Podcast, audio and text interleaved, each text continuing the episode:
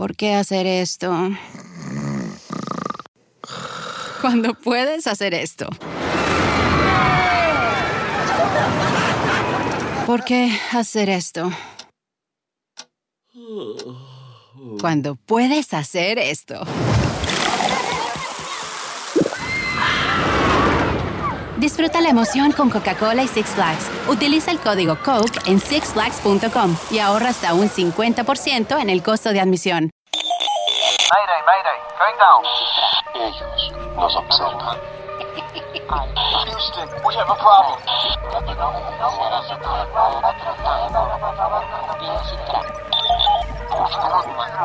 Archivos Enigma, Honduras. Es hora de los archivos Enigma.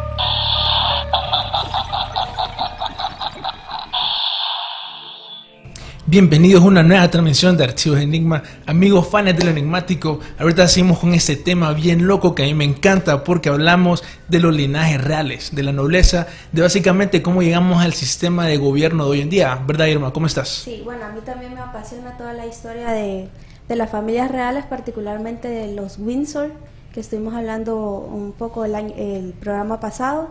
Pero hoy tenemos una invitada súper especial que ella es muy fan de estas casas reales y bueno, es, ella es mi- microbióloga y también es una de las mejores cantantes que yo conozco. Ella es Carla Vigil, gracias Carla por estar con nosotros hoy. Muchas gracias. Realmente no podía darles un no. Más bien estaba, Mima, Mima, ¿cuándo vamos a ir? Mima, ¿cuándo vamos a ir? Y gracias por la oportunidad. Y sobre el tema, cuando Mima me dijo, familia real, hijo, ya estamos listos. Manejamos lo básico. Lo básico, pero es que la verdad es un montón. Ahorita como mencionabas antes del programa, que un montón de personas admiran a la Casa Real. Eso es algo que pienso yo que nos han implantado a nosotros. Porque yo en lo personal cuando miro las familias, eh, hay algunos como por ejemplo la, la princesa Diana, que sí para mí merecen ser admirados, y hay otros como vamos a mencionar en el programa, que lo mencionamos un poquito, esto los mal portados del príncipe Andrew y el príncipe Charles. Entonces es, es como algo mixto, pero sí es bien importante analizar la historia de cómo estas familias llegaron al poder, a, a la actualidad. Eh, como por ejemplo, no sé, para entrar ya así una teoría bien loca, algo que estoy seguro que habrán escuchado. Esta teoría del código da Vinci, ¿qué opinan ustedes? No sé si la conocen, saben exactamente qué es. ¿Vieron la película? Pero es de- en los relacionado al libro de Dan Brown. Exactamente, la película de, de- de- de- Sí. código Vinci. Sí, es un libro muy polémico cuando se lanzó como por los 2004, por ahí 2000, a principios de los 2000. Como 2004 fue, si no me equivoco, que fue bien popular, la verdad, el libro, Sí. porque tiraba esa teoría que decía, ok, eh, María Magdalena tuvo un hijo con Jesús y existe todo este linaje. La razón por la cual lo menciono es porque si hay fuentes que afirman que esta familia de la nobleza, eh, de la familia real de Windsor y cosas así, ellos piensan que son eh, de- descendientes de, por ejemplo, este linaje que es conocido como el Santo Grial. Y que por eso ellos tienen como un, un orden, un deber genético divino para gobernar sobre nosotros. Ah, que al final en la película del Santo Grial era la Virgen María, ¿verdad? O María Magdalena. Era el linaje que vino de Jesucristo con, la, con, la, con. María Magdalena. Que supuestamente la élite eh, son, son la, eh, los descendientes de ellos. Sí, que causó mucha polémica en el mundo religioso porque re- eh, realmente es algo totalmente diferente a, a lo que dice la Biblia. Recuerdo también que por ese tiempo salió em, el Evangelio según Judas. No sé si vos te acordás. De repente el, el- el auge, la polémica, que no, la gente solamente tira la fachada así como, eh, como, como ataque, así me Exacto. explico, o sea, no nos vamos al trasfondo. Yo considero que la religión, si es que, eh, considero que, ah, considero que se ha distorsionado mucho en su fin. Entonces, es tan compleja y ya estamos en 2020, yo considero de que ya la religión debería eh, de romperse ese estigma, de romperse esa etiqueta de que debemos estar dentro de los parámetros en sí para agradar a, a Dios, en, en el caso de, de- de nosotros como ser humano que creemos que tenemos una deidad superior. Y considero que todo este tema encaja ya que eh, tanto como hay deidades, eh, tenemos diferentes religiones, diferentes cosas que creer, pero Ya dentro de la tierra, ya nos basamos en lo que son estas autoridades, si las podemos considerar así, ¿verdad? Entonces, siento que es una correlación bilateral, arriba, abajo, por todos lados. Sí, fíjate, porque Carla llegó al punto que yo quería llegar con esa historia, y es que para mí la historia de las familias reales de Europa se tiene que ver la historia del Vaticano, de la nobleza. Ya sea que ellos daban títulos para crear eh, eh, nuevas familias de la nobleza, así como también políticamente eh, pasaron un montón de cosas. Como por ejemplo está un documento que es conocido como la donación de Constantino. La donación de Constantino fue un decreto imperial apócrifo atribuido a Constantino I, donde supuestamente se reconocía al Papa Silvestre I como soberano y le donaba la ciudad de Roma, las provincias de Italia y todo el resto del Imperio Romano de Occidente, creándose así el patrimonio de San Pedro. Este es el origen supuestamente del, del patrimonio. Pues lo curioso es que este tratado literalmente fue encontrado que fue una falsificación. El humanista Lorenzo Valla pudo demostrar en 1440 que se trataba de una falsificación, ya que mediante un análisis lingüístico del texto no podía ser fechado alrededor del año 300, que más o menos cuando pasó eso supuestamente. Pues este documento fue utilizado por varios papas para ampliar el poder del Vaticano, como por ejemplo el Papa Adriano I. Eh, él mencionó el trato por primera vez en un comunicado entre el Papa y Carlomagno. Y lo interesante es que al final lo que decían con este tratado es, como el, el Vaticano era quien al final era dueño del Imperio Romano, o sea, de toda Europa, eh, los, eh, los emperadores de, de España, Portugal y todos ellos le debían lealtad al Papa. Entonces al final en realidad eran como un representante del Papa. Y por eso un montón de conquistas que ellos hacían era con excusa de, la, de este documento de Nación de Constantino, porque supuestamente ellos era, el Vaticano es el dueño de... Sí, que hubieron también muchos casos a, a través de la historia de que muchos reyes no podían casarse con las personas que ellos deseaban porque lo impedía la iglesia. Y ellos como representantes de la iglesia en, en cada reinado no tenían permitido. Por ejemplo, el, el caso que mencionamos en el programa pasado de, de Eduardo eh, VI, el, el tío de la actual reina Isabel II, él no podía casarse con una mujer dos veces divorciada porque era representante de la iglesia en Inglaterra. No le estaba permitido. Por eso él tuvo que abdicar el trono para poder casarse con ella. Sí, o sea, eso es una historia importante porque se podría decir que hubo un incentivo de, por eso del, matrimonio con la separación de la iglesia en la, en la, en la reforma protestante. Sí, también, eso, eso también, eh, cuando se, se dio lo de la reforma protestante, el rey de Inglaterra también eh, a- apoyó en su momento porque él también quería casarse con alguien que no, que no podía casarse, entonces tuvo que, a- se vio en, en- en la posición de apoyar a la a reforma protestante, tal vez no por fe, sino por conveniencia. Yo creo que ese es el caso al final. Es como difícil probarlo, pero sí, al final eso demuestra pues cómo el Vaticano confabuló con un montón de familias así a lo largo de la historia eh, reales. Y hubieron conflictos también entre el Vaticano y ciertas familias. Eh, Por ejemplo, recuerdo como en los años 1700 eh, hubo un problema en el Vaticano en donde murieron al Vaticano y estuvo en Francia por cierto tiempo. Ah, no sabía eso. Ya voy a buscar exactamente, que fue un papa que hizo esa decisión porque decía que el Vaticano estaba increíblemente corrupto. Wow. Y ahí es donde entramos siempre esto de la nobleza, que hablamos un poquito el episodio pasado, lo de la nobleza eh, negra. Ah, sí. Que vos, no sé si vos eh, o, o los que nos están viendo han escuchado del famoso Papa Negro, que es realmente quien, quien gobierna eh, dentro de esta institución, es el verdadero líder que hace, que, que toma las decisiones y, y tiene el control sobre esta organización. Que en mi parecer, yo siempre digo, para mí el Vaticano es una de las organizaciones que domina el mundo. Así es. No, no solo en, por así decirlo, manejarlo en actualidad, no solo en imagen corporativa, o sea, considero de que son un monstruo no solamente en, en conocimiento, sino que también en recursos. Y qué casualidad es que prácticamente todos los entes alrededor del mundo, o sea, a nivel internacional, de alguna u otra manera, hay influencia de- del Vaticano. O sea, la iglesia sigue teniendo poder.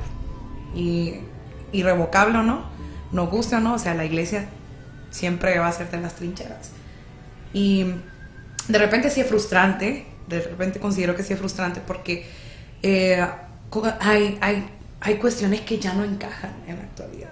Entonces, estarnos eh, rigiendo por, eh, por decretos, por estatutos, porque eh, el- esta máxima autoridad lo dijo, no, considero que ya es como, ya, ya no es, ya no hay libertad, ya no hay albedrío. Entonces, eh, leía y estaba indagando mucho en prácticamente el comportamiento que tienen algunos miembros de la familia real. O sea, yo considero que esta gente ha llegado como al borde de, de, de un colapso en querer actuar y hacer realmente lo que son, como son. Y siempre no lo veo así como de la mano con la iglesia, sino que lo veo como el temor hacia la iglesia. Considero que, o sea, ser humanos con un ras- eh, raciocinio, entendimiento de decir, ok, sí, puede que la iglesia sea fundamental para establecer cierto orden social, pero no debo por qué tenerle miedo, o no debo por qué regirme ante algo que no considero que eh, me haga sentir bien. Sí, yo creo que eso al final lo mencionamos un poquito el episodio pasado, eh, de la influencia que ha tenido el, el- Vaticano, y yo creo que algo que pasó con eso que mencionaba del, del tratado, es que algunos sugieren que antes de, que estuviera el Vaticano, eh, antes era que, el, el- por decirlo así, la persona espiritual encargada de, de una sociedad estaba a lo que él dijera el emperador. Cuando vino el Vaticano, todo eso cambió y más bien era como el representante espiritual que se puso encima de los emperadores. Y ahí es donde viene eso que un montón de gente dice, ok, a finales del siglo, eh, siglo al inicio del siglo XX, que la monarquía ya era obsoleta, que ya esa estructura muy rígida ya no tenía que ser. Y yo creo que es algo que va a seguir pasando. Las monarquías van a seguir eh, perdiendo poder, aunque hay otras personas que dicen que no, que a veces van a seguir ganando. Como por ejemplo, porque ahora lo que pasa es que hay un montón de personas que son reyes de varias cosas, como que ahora se está eh, concentrando más el poder. Como por ejemplo, no sé si saben que el, el- el rey de España, Juan Carlos, eh, creo que Juan Carlos y que se lo pasó ahorita a su hijo Felipe, Felipe de Borbón, ajá. eh, ellos era, se pasaron el título de rey de Jerusalén. Eso me pareció extraño. O sea, son reyes de España y también son reyes de Jerusalén. Wow, no sabía eso. Que el rey Juan Carlos abdicó recientemente para que su hijo pudiera acceder al trono. Y la parte que le dio el trono de España también el de Jerusalén. Y que también en esa pareja del rey Felipe y, y la, y la reina Leticia, eh, si ustedes recuerdan, ella es una mujer divorciada también. No sabía. Que en otros tiempos no le hubiera, no le hubiera sido posible al, rey Felipe casarse con ella porque es una mujer divorciada. Y más a ella adquirir la posición ya como de Como una figura reina, exacto. la, la monarquía. Yo creo que las monarquías han, han visto de que tienen que irse modernizando, actualizando, que es una de las cosas que a destacar sobre particularmente la, la casa Windsor, que si no se actualizan, desaparecen. Si ellos quieren mantenerse en esa posición privilegiada que tienen hasta ahora, tienen que irse actualizando constantemente, porque si no van a perder la posición pues que tienen como realeza. Que para mí eso es como lo curioso, porque eso que estaba mencionando Carla, hay personas que dicen que las eh, familias reales lo que hicieron es que aprendieron el arte de los psicópatas y así alcanzaron el poder a base de lo que ellos hicieran. Los Windsor, y como te mencionaba el episodio pasado, específicamente la, el linaje Betting, que tiene un montón de, reyes, por alguna razón ellos, aunque están en la casa desde mil, desde los años mil, so- hoy en día tienen dos familias que son reyes, de Bélgica y de uh, los Windsors. Entonces, por lo menos demuestra pues que ciertas familias, que algunas se extinguieron, algunas familias de la nobleza y otras tienen mucho poder, que se lo concentraron. Que eso es algo que me gustaría preguntarle a ustedes, no sé si opinan que tal vez la reina de eh, Elizabeth II, la de Gran Bretaña, todavía tiene un gran poder. Sí. Que eso lo hablábamos un poquito el episodio pasado. Sí, ella es eh, la, bueno, la cabeza de la Commonwealth, la mancomunidad de países, Canadá, Australia, eh, Irlanda, creo, muchas de las islas del Caribe. Tiene todavía mucho poder, que vos lo mencionabas también, que ella es jefe de, de- comandante en jefe de muchas de estas, de todos estos ejércitos. Como de 16 países, algo así al final. Que al final lo que hace es que ella es actualmente dueña de un sexto de la tierra del mundo, para que tengan el nivel. Yo por eso sí creo que las conspiraciones así de, de la realeza sí, sí, sí hacen de pasar. Sí, como por ejemplo, podemos hablar más en futuro, lo de la princesa Diana, pues así se mira como una conspiración. Ellos tienen el poder para poder callar todo un escándalo como eso. Eh, siempre en ese tema de la reina Elizabeth, no sé si sabías que es relativa del... eh, en quien se inspiraron para hacer Drácula, Vlad el Empalador, creo. No sabía. Wow. Eso hace que Príncipe Charles es el heredero del linaje de Drácula. Que siempre se mira, pues tienen ahí el linaje real. Eh, siempre en este tema les quiero mencionar, bueno, esa pregunta que les hacía de, de la- el imperio británico, les quería decir eso porque para mí este tema de las nobleza entra perfectamente en temas que nosotros hemos tocado anteriormente, como la CIA y todo eso. Pues cómo, esta puede ser una coincidencia, digamos, causal, o sea, pura coincidencia, o puede haber una conspiración detrás de ella. Hay algo que la reina Elizabeth I, que ella fue bien importante para eh, eh, el imperio inglés, ella creó algo que se llaman los perros del mar, que fue una red clandestina que permitió poner operativos eh, británicos, que en realidad eran piratas, eh, y que lo que hacían es conocían las rutas y tácticas que los permitió eh, conseguir esas, el tráfico de opio, de, de oro y todo eso. Wow. Pues esta, la teoría va así, que primero eh, la reina Elizabeth, Elizabeth, como en 1600, empezó a crear esta red clandestina de piratas. Estos piratas se financiaban vendiendo, po- ¿cómo se llama esta planta? Se llama poppy, que es la planta de la heroína, opio, la planta del opio. Entonces ellos eh, vendían esta planta de, opio en, en toda América, también en África y todo eso.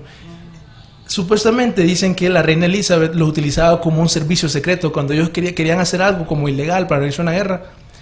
Como por ejemplo cuando en ese tiempo eh, eh, España estaba importando un montón de oro para regresarlo a España, Elizabeth le decía a estos piratas que asaltaran los barcos. Entonces ese tipo de operaciones las hacían ellos. La teoría de que esta red eventualmente como que se oficializó en una compañía de 1600 que es la compañía East India Company. Entonces básicamente esta era una red pirata, siempre porque se con los piratas, de aproximadamente 260 mil eh, personas, que era el doble del ejército británico en ese tiempo. Sí, que hasta el siglo antepasado India también era parte de la mancomunidad que, que gobernaba Gran, Bre- Gran Bretaña. Sí, o sea, para mostrar el, el- el total control que tenía en ese tiempo, por lo menos en su tiempo Gran Bretaña. Pues dice esta teoría de que esta compañía eh, eventualmente, eh, no sé si conocen ustedes algo que se llama la guerra del opio. No. He escuchado el término. Las guerras del opio fueron unas guerras que pasaron en eh, anglo-chinas, que fueron dos conflictos bélicos que ocurrieron en el siglo XIX entre los imperios chino y gran británico. La razón por la cual ocurrió esta guerra es porque Gran Bretaña quería con- eh, controlar el tráfico de opio ilegal en China. Esto fue en los años 1839 y 1842. Pues la teoría va de que el, Gran el imperio británico se hizo grande gracias al opio. Entonces algo que mencionamos, por ejemplo, en episodios de la CIA, es que la CIA se dice que sigue traficando opio. Pues la teoría va que Gran, eh, Gran Bretaña, la reina, con eh, supuestamente eh, un trato con Franklin D. Roosevelt, creó el Servicio de Inteligencia OSS, que creó la CIA, y por eso es que la CIA sigue con estos eh, redes piratas de tráfico de, drogas y todo eso para seguir financiando sus operaciones y por eso dicen que al final eh, este, el control del opio sigue siendo al final, aunque es de la CIA hoy en día, pero sigue siendo a lo bajo bajo control de Gran Bretaña, de la reina Elizabeth. Esto es algo que en lo personal yo sí creo. Hay un montón de teorías como por ejemplo el Triángulo del Oro que fue una operación de la CIA un montón de las personas que trabajaban en esta red eran personas de la nobleza, por lo menos relacionadas, no, no de la nobleza, pero habían relaciones así. Entonces yo sí creo al final que lo que se hacía antes con los piratas sigue pasando hoy en día. Y por eso es que este tema a mí me gusta tanto, porque también está relacionado con las sociedades secretas y todo eso. No sé ustedes qué opinan de todo eso que acabo de decir. Wow, la verdad es que sí. Bueno, a mi, a mi parecer creo que muchas de estas organizaciones que tienen tanto poder en el mundo eh, se alían con, con cosas ilegales, pues con porque, por ejemplo, es bien difícil de creer que organizaciones tan grandes como el narcotráfico no puedan ser desmanteladas por organizaciones como la CIA, el FBI, que son tan poderosos. Con de- declaraciones de Snowden, que literalmente la NSA nos está espiando, ¿cómo es que no pueden atrapar estas redes? Exacto. Eso es lo que a la gente le cuesta creer.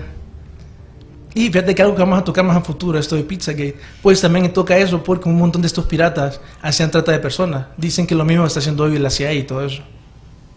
Ok, no sé si vos sabes, o los que nos están viendo, este tema de Pizzagate que lo hemos mencionado en varios episodios, no sé si em, está el caso de este empresario Epstein, que em, él fue eh, condenado como, em, Pedófilo. como pedófilo y era muy cercano, era muy amigo del príncipe Andrew. Entonces, y que esto de Pizzagate está relacionado con un montón de personalidades importantes al- alrededor del mundo. Y que también tienen su conexión con la realeza, pues a través de, del príncipe Andrew. Sí, o sea, eso que mencionas, para mí por eso es lo importante, porque hoy en día es como la teoría que más todo el mundo está hablando y parece que van a haber eventos relacionados dentro de poco.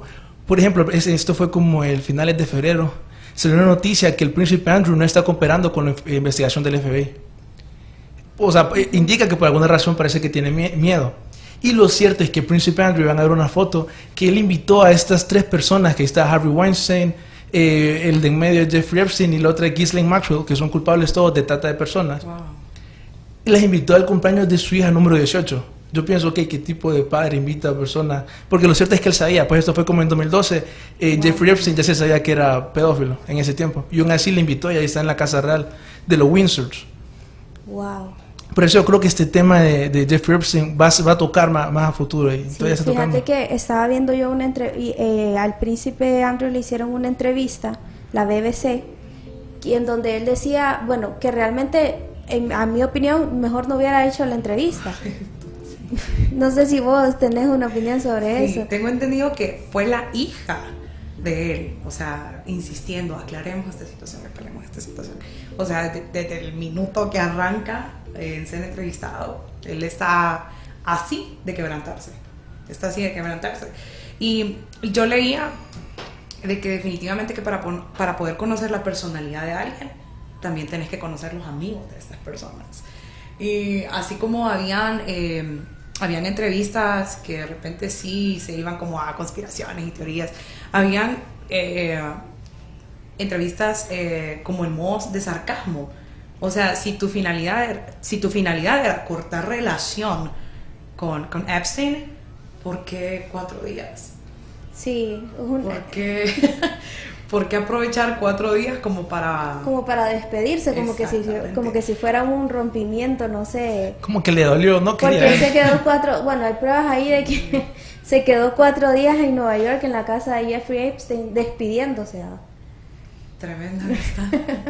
Sí, y, y qué pesar, digo, o sea, realmente considero que la reina Elizabeth II, eh, dentro de lo que uno logra ver en material audiovisual, artículos, historia, o sea, se considera como una mujer recta, se considera como una mujer de orden, una mujer de, de- principios, y qué difícil lidiar con tanta responsabilidad y ver que dentro de su familia, o sea, se le sale de las manos, se le sale de, las manos. O sea, sí está, el, el- eh, sí está como el escudo de decir, pero es que todos somos seres humanos, todos fallamos, tenemos emociones, eh, errores, pero considero que me, me, me, me- asusto, o sea, de, de, de- de cada caso polémico que se ha desatado, o sea, cada vez es peor. Y ver a- al menor, al, al tercer, al tercero de sus hijos. ¿no? Eh, involucrado ya con un tipo que prácticamente forzaba a, mencionaban a alguien ahí, Virginia, creo que 17 años, o sea, una menor a cumplir favores sexuales a estas personas. Eh, venir y, y ser la realeza, la reina Isabel, esto y lo otro, y, y qué difícil, o sea, venir y tomar la decisión de, ok, eh, queda fuera de, la, de los privilegios, queda fuera de, de, de, su responsabilidad como, como figura pública. Sí, es algo que mencionábamos también en el programa pasado, es que eh, mientras eh, leía un poco más sobre la, la- la familia Windsor, mencionábamos que mm, siempre por generación hay un rebelde. Ajá. Este el príncipe Eduardo, luego está la princesa Margarita, La princesa- luego el príncipe Andrew, el príncipe Carlos, luego está Harry. Siempre eh, por generación hay, hay uno que como que se le sale de las manos a la reina Isabel. Tengo entendido que uno de tus personajes favoritos es la princesa Margarita. Amo a la princesa Margarita. es que es tan polémica. O sea, siempre fue tan polémica. Fue como. Considero que. No considero que la reina Isabel II es una mala eh, líder. Pero sí siento que le faltó esa, esa chispa de, la princesa Margarita. Y lo mismo, o sea, una mujer que estuvo contra la espada y la pared en decir, ok, o, o vas a optar por casarte por alguien divorciado o tus privilegios como, como princesa. Entonces, Sí, que fue algo que la marcó, ¿verdad? Su relación con Tommy. Lazarus. Totalmente. Y uno ve a través de series, documentales, o sea, realmente esta, esta mujer se, depu- se colapsó. Se colapsó en, en alcohol, en, en, en- los placeres pasajeros, o sea, a tal manera de, de no solo poner en vergüenza a, su hermana, sino que de destruirse ella, o sea, a sí misma. Sí, que to- eh, bueno, en su juventud la princesa Margarita, que es la hermana de, de la reina Isabel, eh, ella tuvo una relación amorosa con quien fue el secretario privado del rey Eduardo VI, el, su padre, que se llamaba Tommy Lascelles. Él era una persona que estaba casada en su momento y que cuando eh, comenzó la relación con la princesa Margarita decide divorciarse. Al parecer, eh, bueno, hay una serie muy, muy buena, que es una de mis favoritas, que no sé si ustedes la han visto, creo que Carla sí, que se llama The Crown, que es original de Netflix, que desde su primera temporada ha sido muy, muy premiada, porque realmente es una, es una serie muy buena y realmente te hace querer como saber más sobre esta familia. Y una de las cosas que me gusta de esta serie es que muestra mucho el lado humano de la reina Isabel desde sus comienzos, que realmente para ella fue un reto tan joven empezar a, a gobernar, pues. Y que, mm, como lo decíamos, este, mm, cuando ella nació realmente no, te- no se sabía, eh, realmente no, el heredero era Eduardo. Cuando él eh, abdica por casarse con esta mujer, Wally Simpson, que es tan infame en la historia, eh, ella tiene, ella eh, se menciona que la princesa Margarita y la, y la reina Elizabeth eran muy unidas, tenían la misma educación. Cuando se da lo de la que abdica el, el rey Eduardo, comienza a darse un distanciamiento, no por parte de ellas personalmente, sino por eh, se comienza a dar diferentes tipos de educación. Se comienza a preparar más a la reina Isabel, como decía Boja, que fuera una persona más rígida, más seria, más, más centrada. Eh, y la reina Margarita se la, se la educa solo como para ser una dama bien de sociedad, por así decirlo. Con sus clases de piano, clases de francés, de historia, pero a la, a la reina Isabel se le, se le enseña sobre teología, sobre la ley constitucional. Y ahí es cuando se marca una brecha, pues como vos decís, en esa personalidad tan diferente, porque son realmente personas totalmente opuestas. Entonces, en un inicio, esta relación eh, con este eh, señor Tommy Lascelles estaba apoyada por la reina Isabel y eso se puede ver en esta serie que les comento. Estaba apoyada y en muchas, en más de una ocasión, la reina Isabel se tuvo que ver obligada a decirle que no a los deseos de su hermana con, se nota que con, con- dolor, pues, por el bien de la corona, por no afectar el, el nombre de, de la familia Windsor cuando ella eh, hubo un momento en el que la reina Isabel sí estaba a favor de que se casara con este hombre divorciado y al final, según el parlamento y en ese tiempo que era el consejero, de, bueno, que era el primer ministro Winston Churchill, se le aconseja a la reina Isabel que no que no permita que suceda esto. Y eso que le pidió a ella, que Ajá. cumpliera la mayoría de edad. Lo mandan a él a, a Bruselas. Ella se queda en el palacio y todo, como para calmarla, porque ella se estaba como en contra y que en contra de, la decisión de su hermana. Pero, o sea, ver los sacrificios de, de que hace la princesa Margarita en aquel entonces para que al final su hermana se rigiera siempre por lo que se supone que la iglesia había establecido. Sí, se vio bastante dañada esta relación en ese momento. También, eh, no recuerdo ahorita el nombre del fotógrafo con el que ella se casó eventualmente. Es Lord Snowdown. Ajá. Que igual al final también eh, fue un matrimonio muy, muy desastroso. Se dejaban, volvían. Hicieron una familia, una gira muy famosa por Estados Unidos. En un momento crítico en Gran, Bret- en Gran Bretaña que necesitaba apoyo internacional que lo mencionábamos también, que fue cuando ella tuvo un encuentro con el, eh, el- en ese entonces presidente de London, ah, Bill Johnson, que fue quien quedó cuando murió el presidente Kennedy. Entonces ella tuvo mucho, ella eh, inicialmente esta gira se comenzó porque eh, su esposo era autor también, entonces tenía un libro, pero eh, era muy difícil para él eh, porque realmente él no era el centro de atención, siempre era la princesa Margarita, todo se trataba sobre ella. Entonces, qué difícil también esta situación, igual que el príncipe Felipe, al casarse con la reina Isabel como hombres, que, que no son ellos los, los protagonistas de su historia, sino que las mujeres con las que han decidido casarse. De repente sí la serie muestra eh, mucho sobre ellos, pero obviamente le ponen la trama, le ponen así como el, el interés, ¿verdad? Pero según las críticas que daba la reina Isabel, es muy apegada es muy apegada a todo lo que realmente ella ha experimentado. Y sí, una de las escenas que más me marcó es cuando ella se sienta con el, príncipe Felipe y le dice cuál es tu precio. O sea, soy la reina y no puedo divorciarme. Es imposible, se puede divorciar quien sea menos la reina. Entonces, a costa de tener una imagen pública intachable, ¿cuál es tu precio?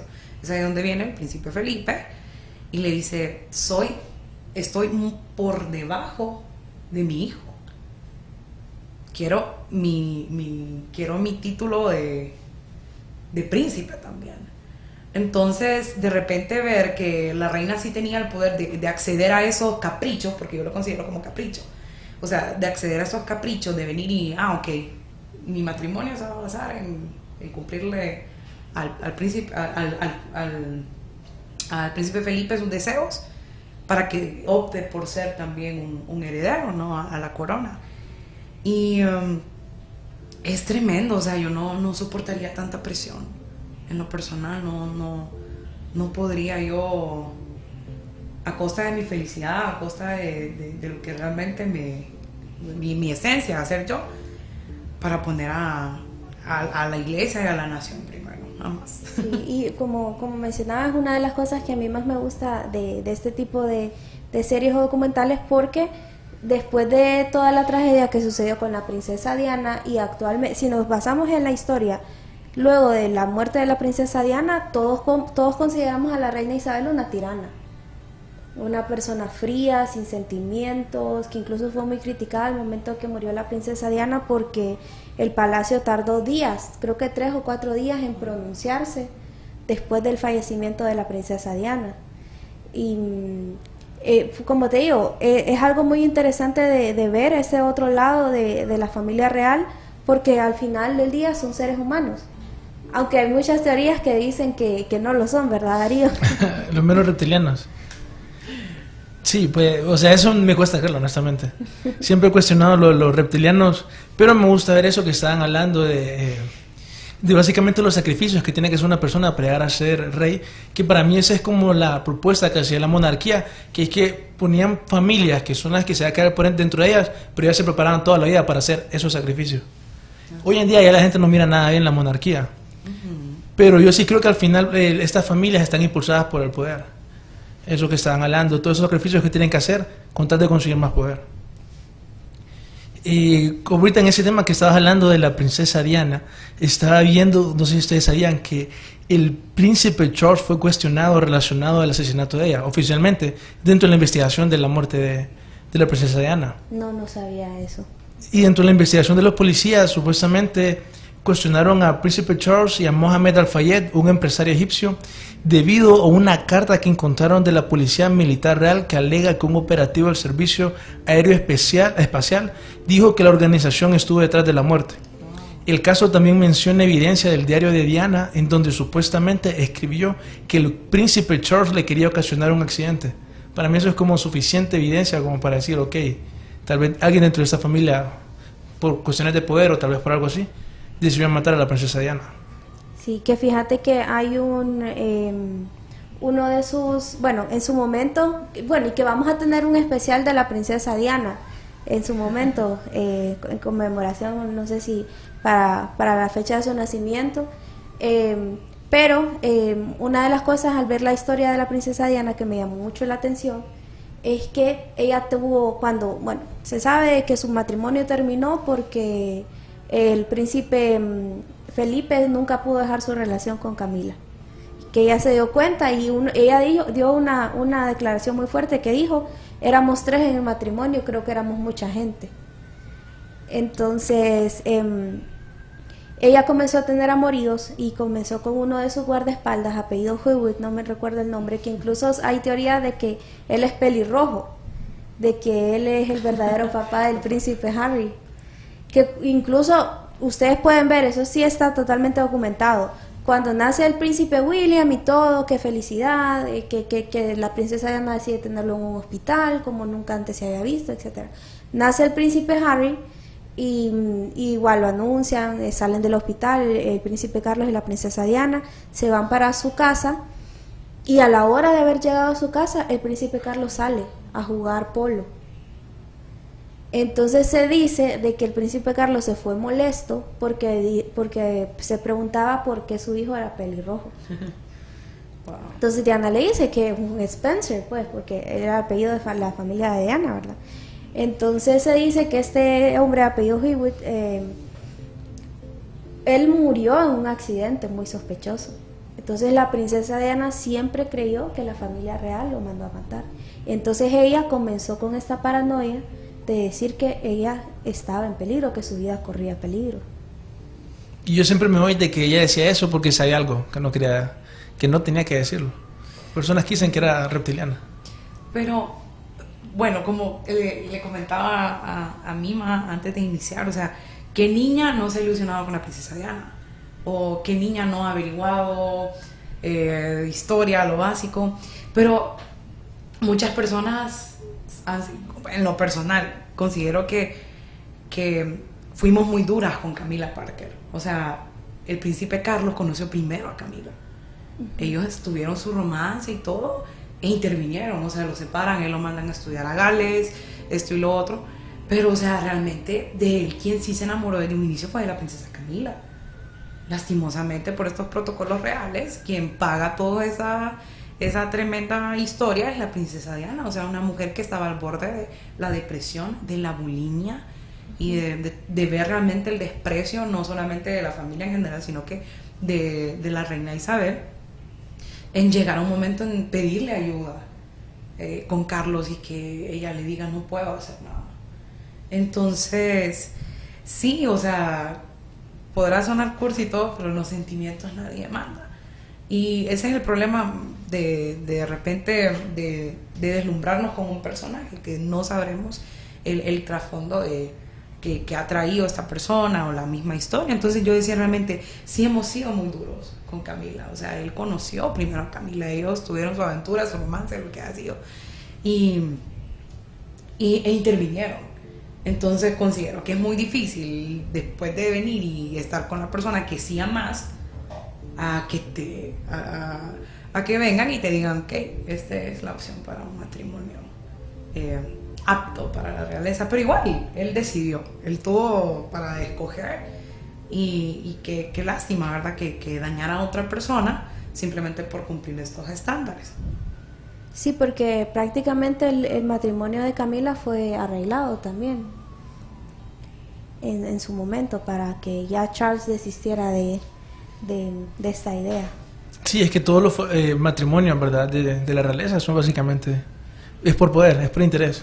Sí, y bueno, últimamente del que eh, de parte de los Windsor, quien ha estado, bueno, que siempre fue muy polémico, pero que últimamente ha estado como el ojo público, aparte de Andrew, ¿verdad? Con este tema de, de Epstein, es el príncipe Harry, que decidió junto con su esposa Me- Meghan Markle, la duquesa de Sussex, bueno, ellos son los duques de Sussex, renunciar a todos los privilegios bueno, no a todos los privilegios, porque estaba leyendo que ellos igual es algo bien raro, porque ellos quieren como eh, menos de las responsabilidades, pero sí que seguir contando con algunos de los privilegios de ser parte de la familia real.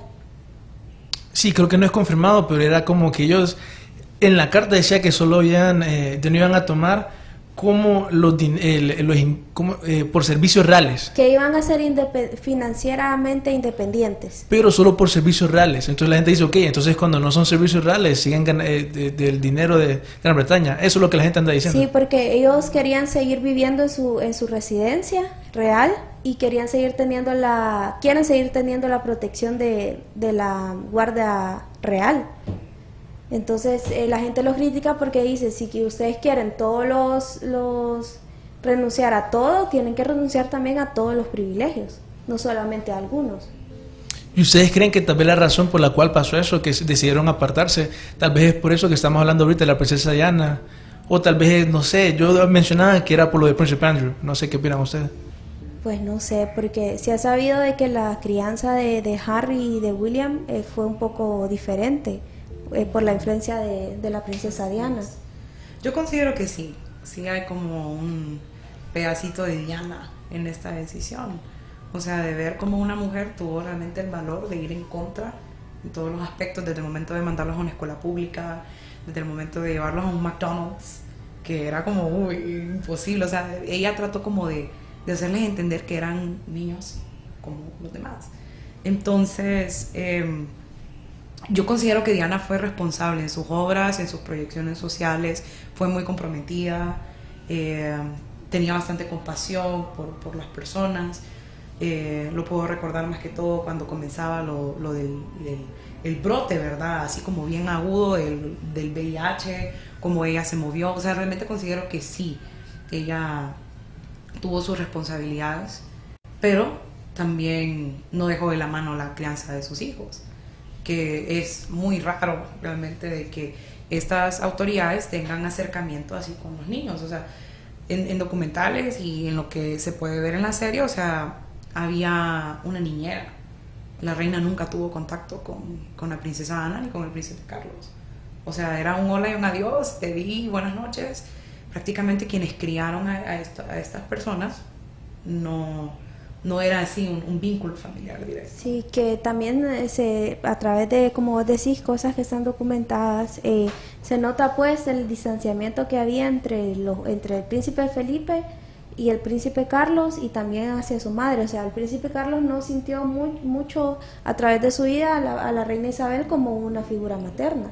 Así Y el príncipe Felipe siempre fue muy duro con él, con este aspecto de que tenía que ser masculino, tenía que ser militar y todo eso, así como en su momento lo fue él. Creo que toda la dinastía Windsor ha sido así, ¿verdad? Como desde sus inicios, todos han sido bien fríos. Y yo al final me quedo con eso, de, de eso que estamos hablando, de por qué hizo eso de, eh, de Megan, porque todo lo que he oído de Megan es que dicen que ella también es así, es bien fría, es bien mala. Eso he leído yo, no sé ustedes. Y yo pienso que al final eso que decidieron apartarse de la familia real fue más que todo como un truco publicitario, porque una noticia que estábamos pasando antes era que otro amigo también del príncipe Andrew, que es el ejecutivo de, de- moda, Peter Nygaard, por la misma razón que Jeffrey Epstein, solo que él está vivo y todo, pero por los mismos cargos y todo, y súper amigo del príncipe Andrew, también de Oprah y otras personas así importantes. Pero yo al final me voy por eso, pues, que fue una distracción. Por esa entrevista que mencionaba Carla, que fue fatal. Cuando hizo esa entrevista, todo el mundo empezó a hablar que no, ese tipo es culpable, ese tipo es culpable. Entonces yo me voy por ese lado, no sé. Sí, la verdad es que es bien, bien difícil no, no creer pues en, en que él esté t- siendo, que él no sabía absolutamente nada sobre lo que sucedía. Eh, bueno, para finalizar, no sé, algo que a mí me parece muy interesante y que creo que en su momento se, se tiene que, no creo, en su momento se va a dar, es qué va a pasar cuando muera la reina Isabel. Hay un cierto de, un, cierto eh, sucesos que van a, pasar, se los, se los voy a leer aquí para que, porque sí, fue algo que yo en, mi- en mi momento me lo pregunté, es como, todo el mundo sabe, eh, muere la reina Isabel, pasa el príncipe Carlos al trono, que ha sido la persona en la historia que más ha esperado para bien para me pongo a ser rey. pensar, yo creo que van a intervenir en eso también. Algo va a salir, con algo va a salir la corona. Sí, bueno, eh, cuando muera la reina Isabel, em, bueno, se dice que la muerte será manejada con mucho respeto siguiendo las estrictas tradiciones en una operación conocida como London Bridge. Eh, los primeros en enterarse serán el doctor de la reina, su asistente privado y el primer ministro, o sea que no su familia, imagínate. Em, y para comunicarle a estos últimos se dirá la frase, el puente de Londres se cayó, el London Bridge. La noticia será informada a los líderes de 15 países gobernados por la reina y a los 36 asociados a la Commonwealth. En cuanto al público general, el deceso se anunciará mediante un comunicado enviado a la prensa. Periodistas de la cadena británica BBC han sido entrenados para estar preparados el día que la reina muera y dar la noticia de manera adecuada. Para evitar especulaciones sobre la muerte de la reina, se exhibirá un aviso en las puertas del Palacio de Buckingham y un texto será publicado en la página web oficial de la familia.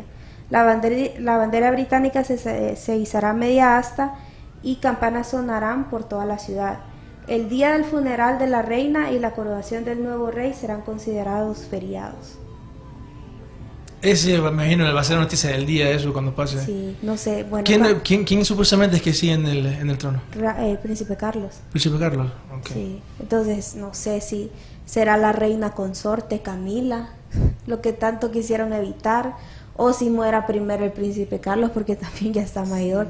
Dicen que la reina Isabel puede ser capaz de sobrevivir a todos los de su familia. No, realmente sí. Oiga, eso, bueno, que estuvo buenísimo el programa hoy.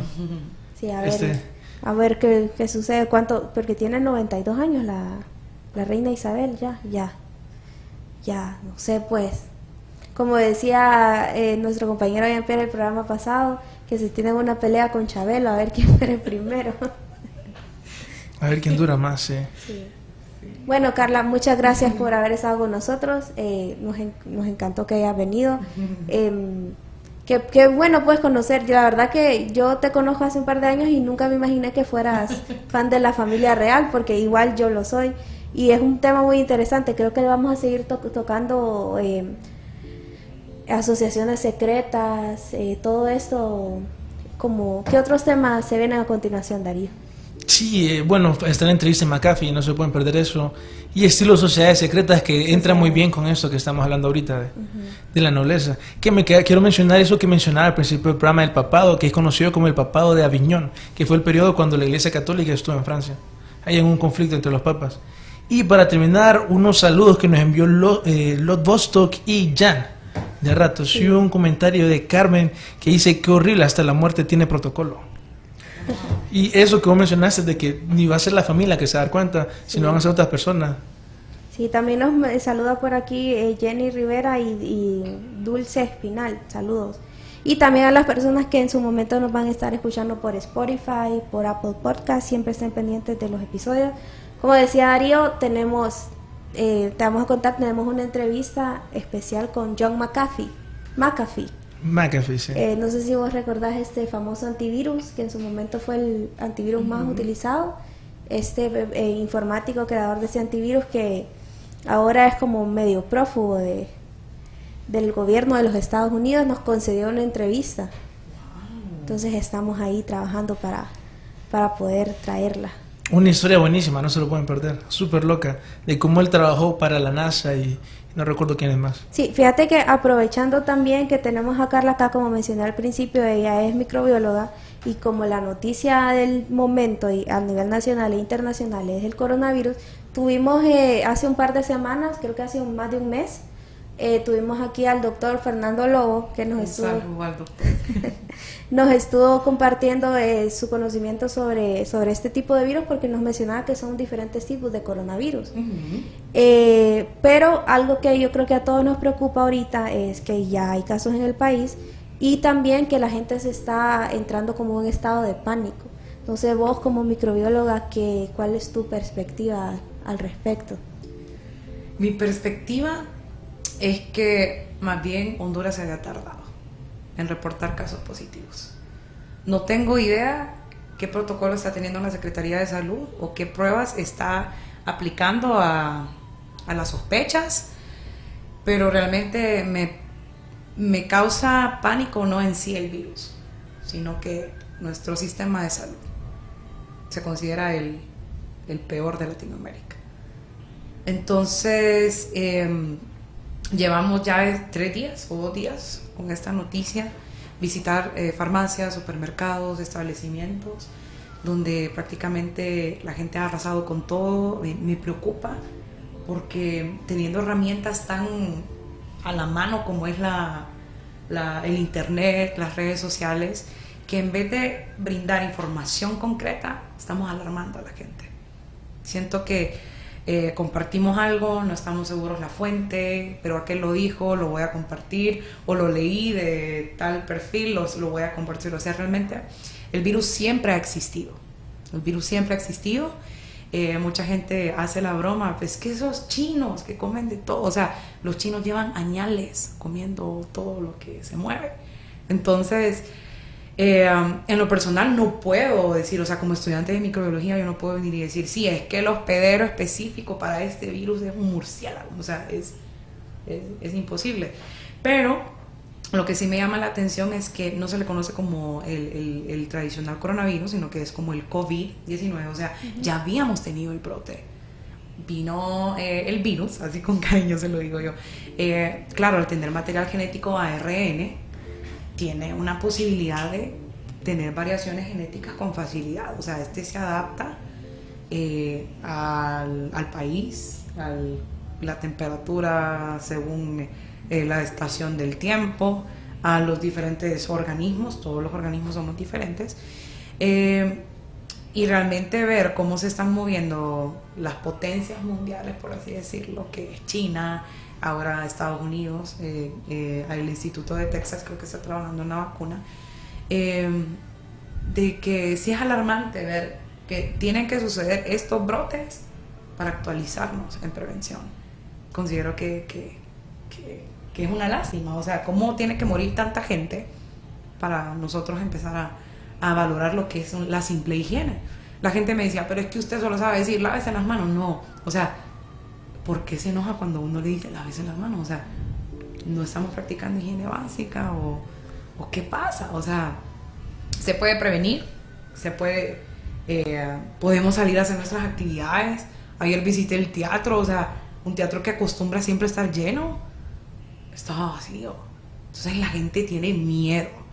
Y para mí ese no debería ser el fin de la información. El fin de la información es respaldar a la gente a que pueda tener eh, su vida diaria con normalidad, a vivir con normalidad, pero solamente que eh, aplicando esos tips de, prevención. Y um, si estemos pendientes, estemos pendientes de, todos los posts de la Organización Mundial de la Salud, que considero que es el más fiable hasta ahorita. Y um, dejemos de, de, alarmarnos tanto por, por los medios amarillistas, que son los que realmente causan el daño a estas situaciones. Bueno, muchas gracias, información muy valiosa. Sí, porque o sea, para hacer la comparación con la gripe porcina, la reacción no fue así, hubieron muchos más infectados. Así y ahorita es. parece como que ya, ya, ya, ya, va a terminar la civilización. Bien exagerada esa reacción de las personas. Sí. No, y vayamos también al abuso de las franquicias farmacéuticas. O sea, usted ayer iba a buscar un hand sanitizer por más de 80 lempiras, cuando se está acostumbrado a comprarlo por un precio menor a eso. O hay supermercados y hay que estar alerta de, de repente si usted quiere llevar un hand sanitizer, tiene que llevar cuatro productos más, independientemente de los necesite o no. Entonces creo que esto no solamente ha afectado en sí el tema de salud, sino que también el tema de la economía y sobre todo o sea, la falta de ética, la falta de ética de todas estas eh, organizaciones, ventas, eh, incluso los profesionales se han, se han visto expuestos pues, a, a, aprovecharse de estas situaciones. Sí, bueno, un buen mensaje ahí para la gente que está alarmada, cálmense, no se tienen que alarmar. Y bueno, ya saben amigos, todos los miércoles y viernes no se pueden perder Archivo Enigmas, nos vemos.